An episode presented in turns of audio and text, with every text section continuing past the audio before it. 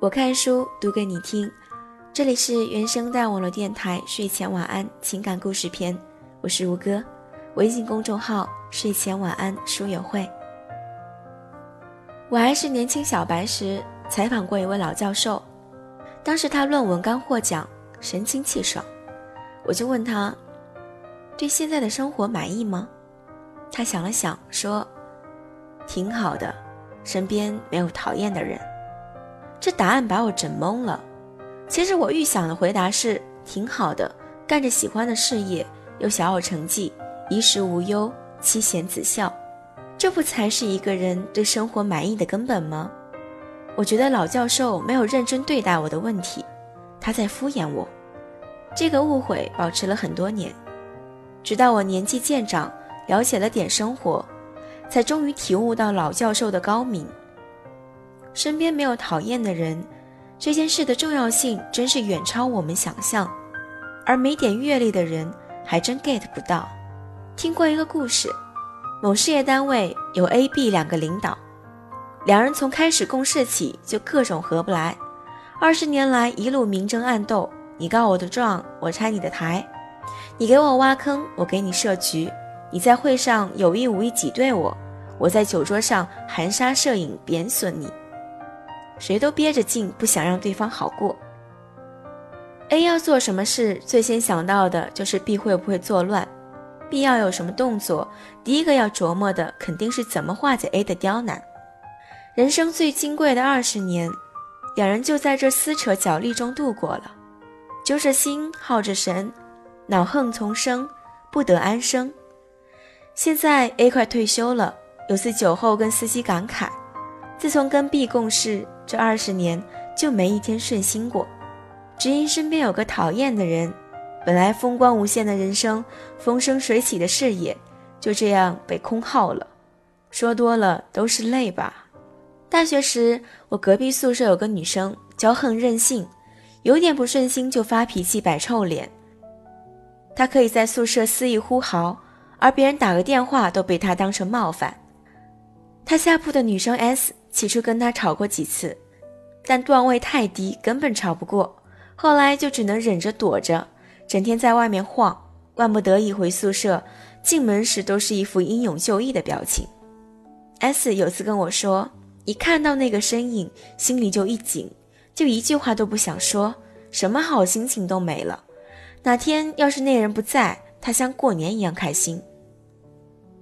他数次找辅导员调宿舍都不成。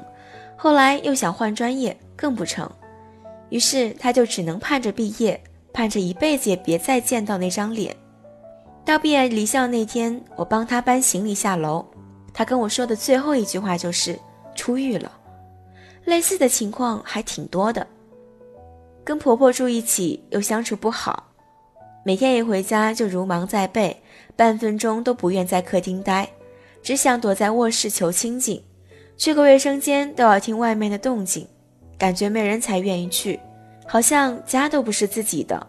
身边有个自私又强势的同事，当对面对你指手画脚，背后对你说三道四，还总想占你便宜，什么好事都是他的，什么麻烦都甩给你。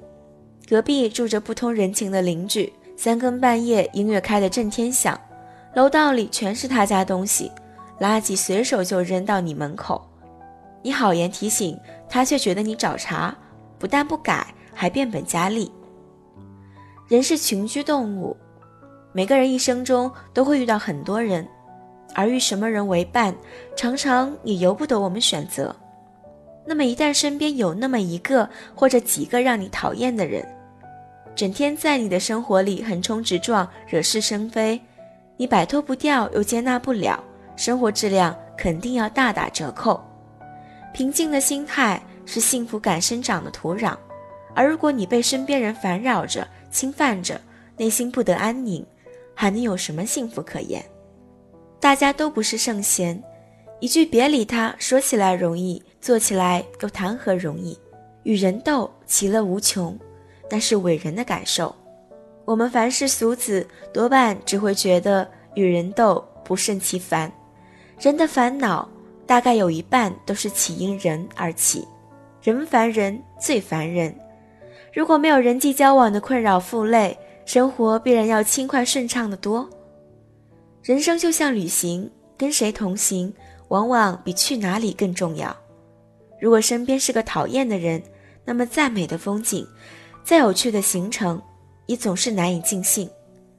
而若是跟喜欢的人在一起，就算去楼下公园散个步，都会心旷神怡。